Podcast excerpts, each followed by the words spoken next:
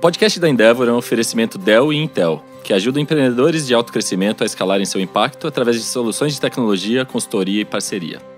Olá, eu sou Luiz Felipe Franco, do time de aceleração de Skill Apps da Endeavor, e você está ouvindo o podcast Endeavor, um bate-papo com empreendedores de impacto sobre os caminhos para escalar o negócio com mindset digital. Nesta temporada, nós estamos conversando com alguns empreendedores que participam do Scale Up Transforma, um programa de aceleração da Endeavor patrocinado pela Dell, Intel e o Media Network. Com a parceria da Dell e da Intel, eles também têm acesso a soluções de infraestrutura e tecnologia, que faz os negócios escalarem mais rápido, gerando mais impacto e transformando o mercado em questão. No episódio de hoje, nós vamos bater um papo com Pablo Sales, fundador da Cantum, que está sendo acelerada no Scale Up Transforma. Pablo, obrigado por ter aceitado o nosso convite. Queria que você começasse apresentando o que é Cantum. Bom, primeiro agradecer o convite, né? Estou muito feliz de estar aqui com vocês. Bom, a Cantum é uma tecnologia que permite qualquer instituição de ensino criar um processo de formação de professores, né? Então a gente desenvolveu uma tecnologia que permite, por exemplo, escolas como Cultura Inglesa, INSPER, Grupo Anima, criar um processo onde o professor grava a sua sala através de um aplicativo e compartilha essa aula com, por exemplo, um mentor para receber feedback. Que a partir do feedback a gente tenta identificar o que, que tem sido positivo, o que, que esse professor tem feito de positivo em sala de aula e o que, que o professor poderia melhorar. Então, depois que esse processo de mentoria ele é realizado através da observação de sala de aula, a gente gera indicadores pedagógicos para as escolas e um feedback personalizado para o professor para ajudar ele a se desenvolver como profissional. Então, resumindo, a Canta é uma solução focada em formação de professores que hoje tem ajudado aí mais de 25 mil professores no Brasil. Incrível. Conta um pouco da sua história até a chegada da Cantum. Bom, cara, é uma história curiosa. Eu, como profissional, fui diretor comercial de outras duas empresas né, que trabalharam no setor educacional. Uma foi a Sambatec, que é uma plataforma de vídeos online, fui diretor lá por quase cinco anos. A outra se chama Starline. Então, em 2015, eu decidi criar minha própria empresa, que na época se chamava Replay for Me, que o objetivo era o professor gravava a sala de aula para compartilhar a aula com o aluno. Então a gente queria ser o Netflix da educação, transformando a sala de aula num estúdio. Recebi um investimento anjo, a gente fez um MVP e quando a gente foi para o mercado educacional, eu vim visitar um colégio aqui em São Paulo e depois que eu apresentei para o diretor pedagógico, ele me fez duas perguntas. Falou assim, Pablo, super legal, a solução, acho que a tecnologia está incrível, mas me conta duas coisas. Primeiro, como é que você vai resolver o problema de direito autoral dos alunos, já que você está gravando na sala de aula? Cara, eu de verdade não tinha resposta para essa pergunta. E o segundo ponto foi o seguinte, Pablo, se você vai gravar aula presencial e transformar ela num produto digital, eu vou ter que renegociar com os professores, ter que pagar uma diferença, porque é um novo produto, e sinceramente eu não quero fazer isso agora. E aí foi quando surgiu a Canton, porque ele me fez uma outra proposta. Ele falou assim: Pablo, aqui no colégio a gente tem mais ou menos 350 professores, 12 coordenadores e abertamente assim, a gente não tem muito controle de qualidade, a gente não sabe muito bem o que está acontecendo em sala de aula. De vez em quando o coordenador entra em sala de aula de maneira não anunciada para observar a prática desse docente. Só que o que, que é o problema? Eu tenho poucos coordenadores para vários professores e o coordenador não consegue assistir aulas simultâneas. Então, o que, que eu quero, Pablo? Eu quero usar o seu aplicativo para o professor gravar a aula dele. Segundo, eu quero que ele assista a aula para gerar auto-reflexão antes de fazer o feedback com o coordenador. E esse foi o início da Canton. Assim. Primeira vez que você esbarrou com esse problema foi nesse momento? Foi a primeira vez. A gente nunca tinha pensado, a tese era 100% aluno. E eu acho que esse, assim, se um dia eu tiver em algum palco contando o meu day one, essa é a história que eu mais gosto na nossa trajetória. Por quê? Porque quando a gente ouviu isso do mercado, mesmo não conhecendo nada de formação de professores, o que, que como empreendedor eu percebi? Olha, cara, isso é uma dor real. Não é a dor que eu imaginava que a escola teria. Se ele tem essa dor, com certeza mais 100 escolas no Brasil ou mais mil escolas no Brasil também vai ter essa dor. E aí o que eu fiz, né, como próximo passo, foi tentar entender o mercado. Então eu fui para um evento em maio de 2015 que é uma feira de educação, chama Feira Educar. E lá eu recebi mais ou menos 500 educadores no nosso stand. E eu fiz a seguinte pergunta: olha, o que, que faz mais sentido? Gravar aula para o aluno rever e fazer ensino híbrido ou gravar aula com um foco em formação de professores? Resultado: 80% dos educadores falaram assim: formação de professores. Então, nesse momento, é como se eu descobrisse assim, cara é, existe uma dor, essa dor é relevante e eu tenho um case, eu tenho uma possível solução para esse mercado. Só que a gente não tinha expertise nenhuma em formação de professores. Então, o passo que a gente deu na sequência foi buscar ajuda. Então, a gente procurou a Fundação Lehman, que tinha um programa de mentoria para startups de educação, e a gente se inscreveu no Started. É muito interessante esse processo, é. porque é um processo de descoberta mas entre a descoberta e você falar, cara, beleza, entendi o problema, mas agora vou desenvolver uma solução para esse problema, é uma jornada, né? Cara, é uma jornada. Para Canto, tem quatro anos que essa jornada está acontecendo. Quando a gente participou desse programa da, com a Fundação Lema, era final de 2015, né? A gente saiu desse programa com alguns clientes com a tese de educação. Então, eu tinha um pentágono do início do ano e saí desse programa com Eleva, com Insper, com Grupo Anima e com Cultura Inglesa. Então, nesse momento, eu já tinha um MVP, mas era um MVP mesmo, assim, era uma solução feita em PHP, não muito boa, ainda tinha muitos problemas operacionais. Tanto é que a gente tinha, sei lá, quatro pessoas na equipe, dois desenvolvedores, um financeiro e um sucesso de clientes. Pra você ter ideia, porque o sucesso de clientes era muito importante porque dava muito problema. E a gente teve muitas lições. Por exemplo, teve um colégio que quis implementar a nossa solução como um sistema de avaliação de professores e não como desenvolvimento de professores. Como empreendedor, eu estava assistindo os clientes implementarem. Então a gente se posicionou só como tecnologia, deixando eles aplicarem no processo deles. Então a gente só queria digitalizar um processo que já, já existia. Quando o foco era desenvolvimento, deu super certo. Deu tão certo que no final de 2016 para 2017, a gente recebeu o convite para participar de um consórcio que o Centro Lembra em em Stanford estava promovendo no Brasil. Stanford tem um dos melhores cursos de formação de professores do mundo. E eles trouxeram esse curso aqui para o Brasil e selecionou a gente como parceiro para ser a parte de tecnologia. E, cara, foi assim, divisão de águas. Ter um cliente que é, decidiu é, ajudar a gente a construir a solução. Então, esse processo de cocriação foi muito importante, porque todos os clientes da Canton tiveram esse papel de ajudar a construir o produto. E aí 2017 foi curioso porque a gente decidiu então fazer uma mudança de marca. Então a Replay for Me passa a ser um produto da Canton, a gente lança a Canton para o mercado e a gente tomou a decisão. Olha, a gente vai descontinuar o MVP e vai fazer um produto do zero.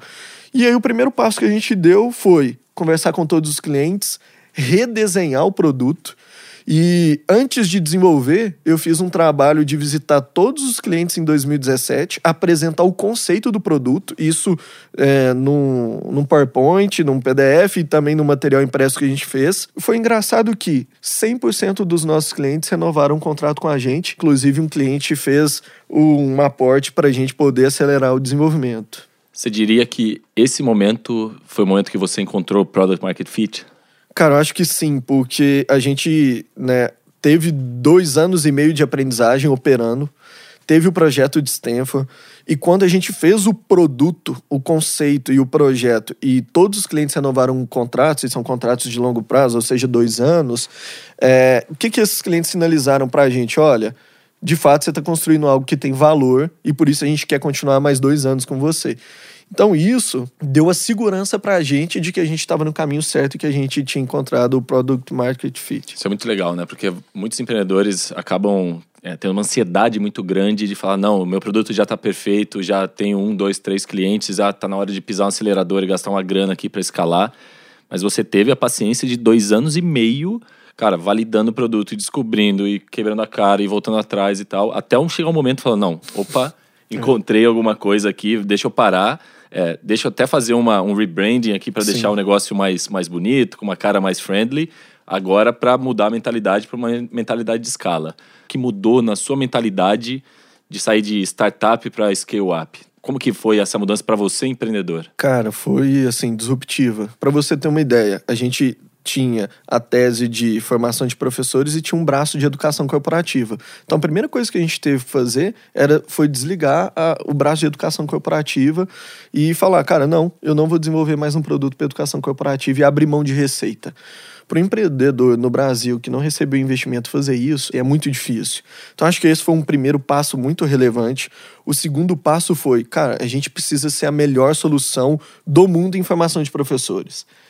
E a gente precisa concentrar tudo nisso. Essa mudança de mindset foi tão relevante que um fundo de investimento percebeu que a gente mudou, reposicionou a empresa e que a gente estava caminhando para formar professores. E sem a gente estar tá preparado, o fundo decidiu fazer uma proposta de investimento para a gente. Olha, a gente não estava procurando, esse fundo abordou a gente e falou: olha, eu percebi que vocês mudaram, me conta por quê. Eu contei essa história ele falou: cara, você quer receber um investimento?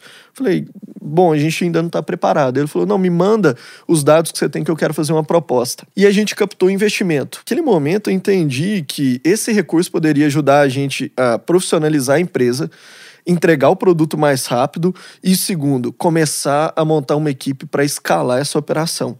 A Canto entrou 2018 com 5 mil professores, a gente vai começar 2019 com 25 mil professores. Mas com os números crescentes, eu imagino que os desafios vão começando a pipocar, né? Em várias áreas e coisa que você nem imaginava que era um problema começa a virar problema. O que tira o seu sono hoje? Qual é o grande problema que você gostaria de resolver hoje? Primeira coisa que me tira o sono hoje é como que eu entrego de fato uma solução que vai transformar professor e a escola. O segundo ponto, de fato, é formar uma equipe que vá suportar essa escala de crescimento. Então a Canton tinha oito pessoas, agora está com 16, deve ir para 24 nos próximos três, quatro meses. Então, assim, fazer a contratação de pessoas que vai manter o propósito da empresa, a cultura da empresa, tem sido um desafio também.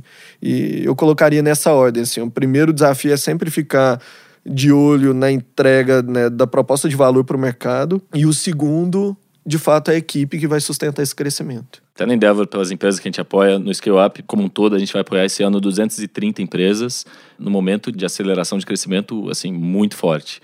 Como você, como empreendedor, se preocupa ou quais são as, os seus planos de ação para que nesse crescimento você não perca a agilidade, esse foco no cliente, essa, essa mentalidade de realmente querer resolver os problemas de uma maneira muito rápida? Primeira coisa é ter muito claro aonde você vai, para onde a empresa está indo. Todo mundo na empresa precisa ter claro assim. A Canton quer ser a maior plataforma de professores do mundo e a gente quer começar pelo Brasil.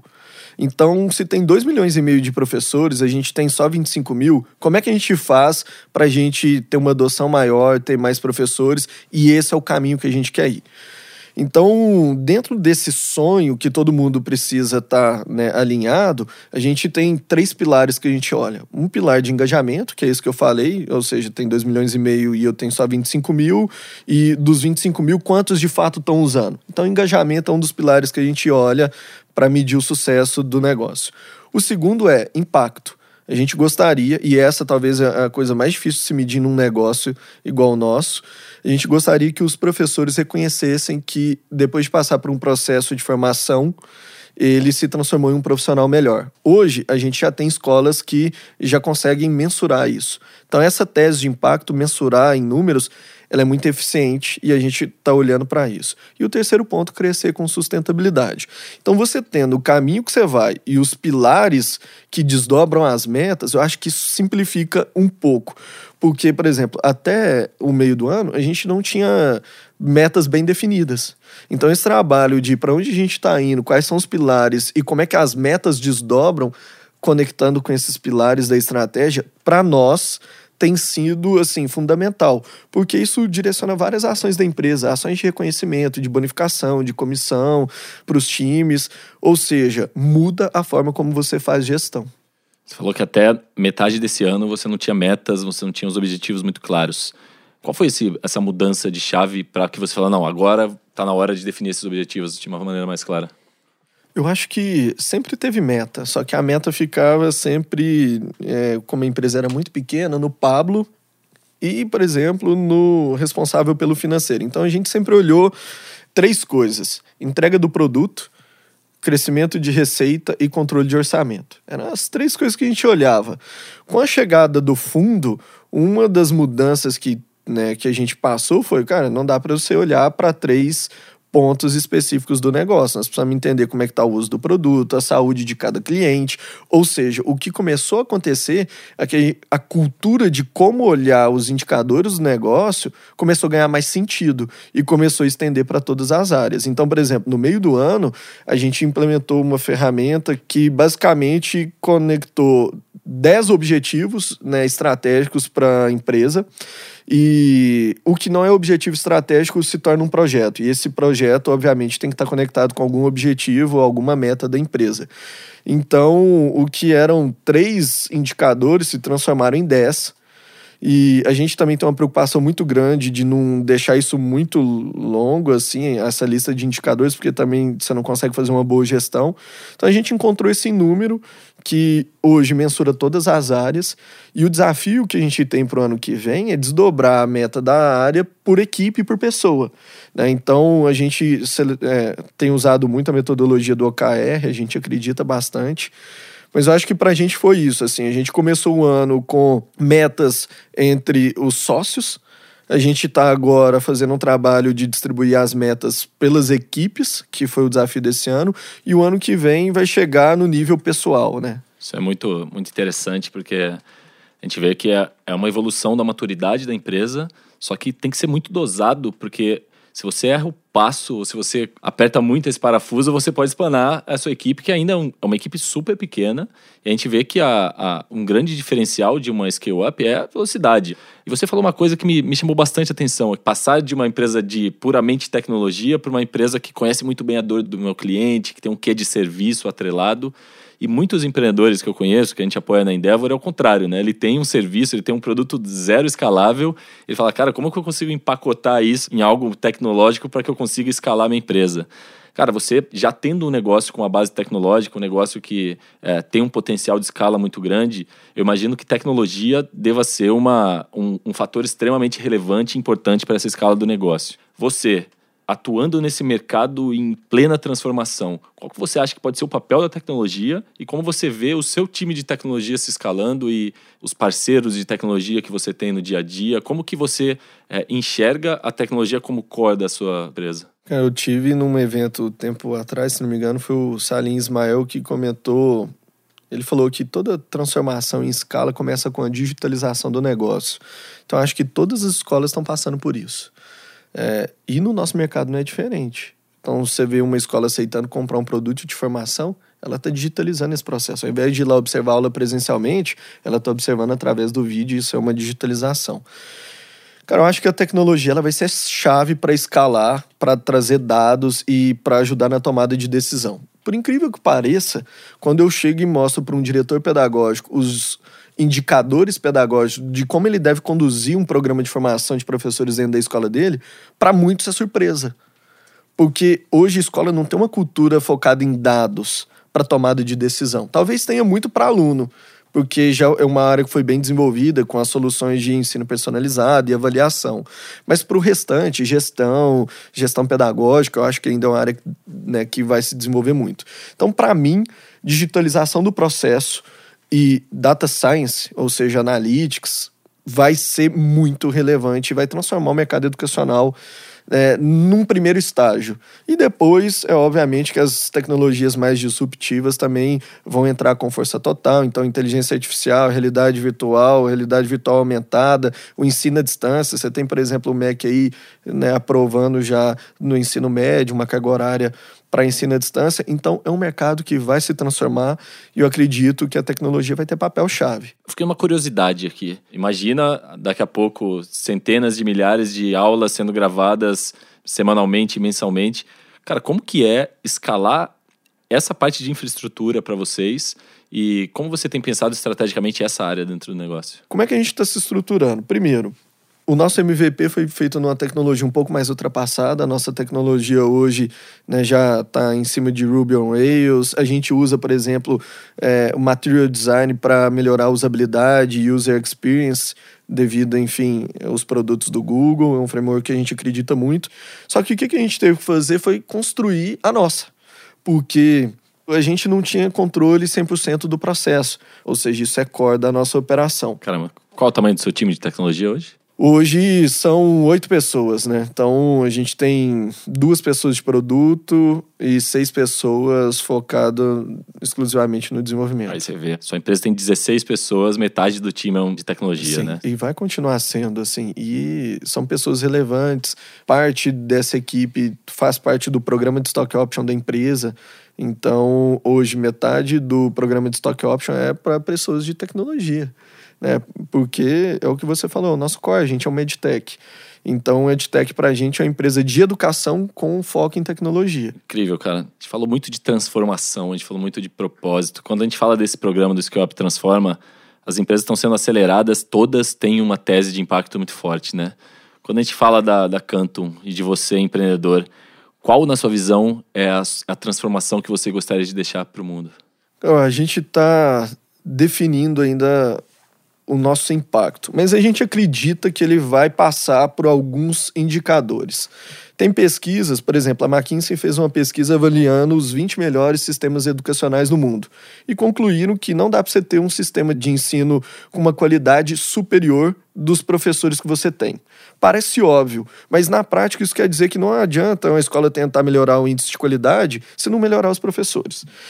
Partindo dessa premissa, existe outras pesquisas agora focadas um pouco mais no nosso negócio, que diz que um professor que recebe de forma recorrente feedbacks tem a sua curva de desenvolvimento acelerada em até 20 anos em comparação a um professor que nunca recebeu feedback.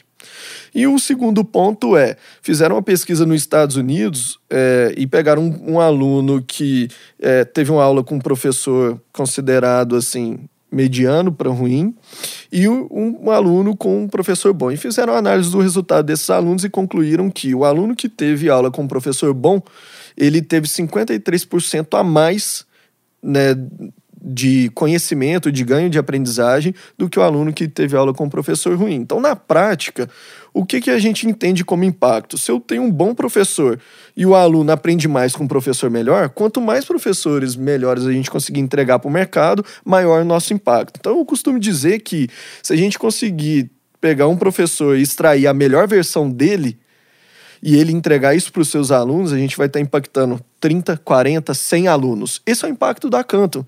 Então, se eu formar mil professores, eu posso impactar 300 mil alunos, 400 mil alunos, ou seja, isso impacta muito. E se um aluno chega melhor para o mercado, eu também estou mudando a vida da família dele e das condições dele. Então, a gente acredita assim que a Canton está atuando na base. Uma coisa que chama muito a minha atenção é que você não sabia de tudo isso até aquela conversa no, com, aquele, com aquela com escola, diretor, com é, o diretor.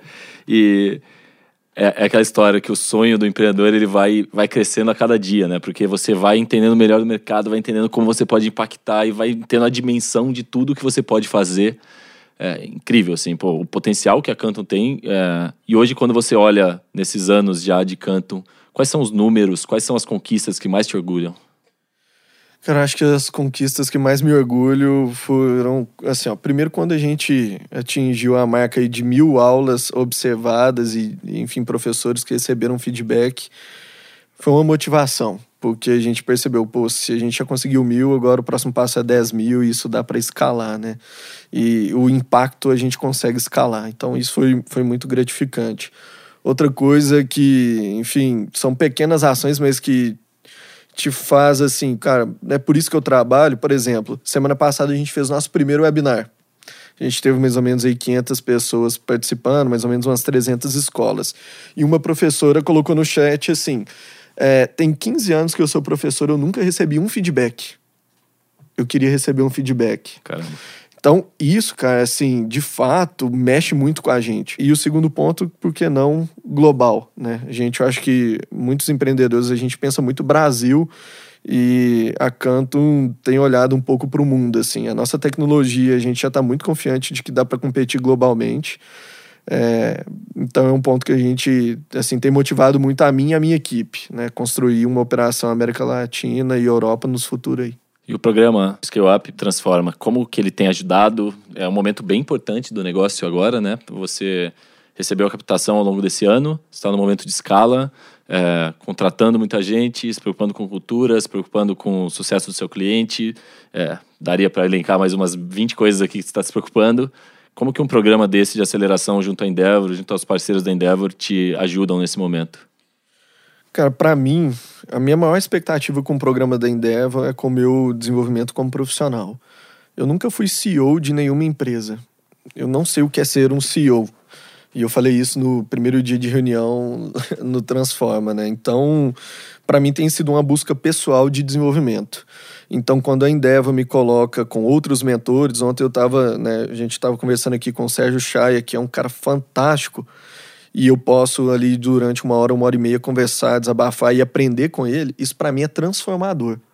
E se está transformando o Pablo, que hoje é o líder da Canto, com certeza isso vai transformar o negócio da Canto, né? E à medida que a gente tem também as mentorias coletivas, eu tenho né, me esforçado para trazer o meu time para que eles possam também aprender junto comigo. Posso sentar, por exemplo, hoje à tarde com mais dois empreendedores de educação, compartilhar meus problemas e ouvir uma opinião. Se a gente fica muito dentro da empresa, isolado, é, o risco de você tomar uma decisão que talvez não seja melhor né, é muito alto. Hein? Muito massa. Para a gente fechar, empreender é? Transformar a educação. Boa. Pablo, super obrigado pelo nosso papo. Foi um prazer. Daria para a gente ficar aqui mais algumas horas batendo papo. Deve ter muita história que não foi contada aqui. E obrigado a você que acompanhou a nossa conversa nesse segundo episódio do podcast da Endeavor, oferecido pela Dell e Intel, que tem ajudado desde sempre scale-ups a escalarem seus negócios por meio da tecnologia. Se você perdeu o primeiro episódio dessa temporada, vale conferir no site da Endeavor a conversa que nós tivemos com Anderson Moraes, da Agenda Edu. Eu sou Luiz Felipe Franco e eu te espero no terceiro episódio do podcast da Endeavor.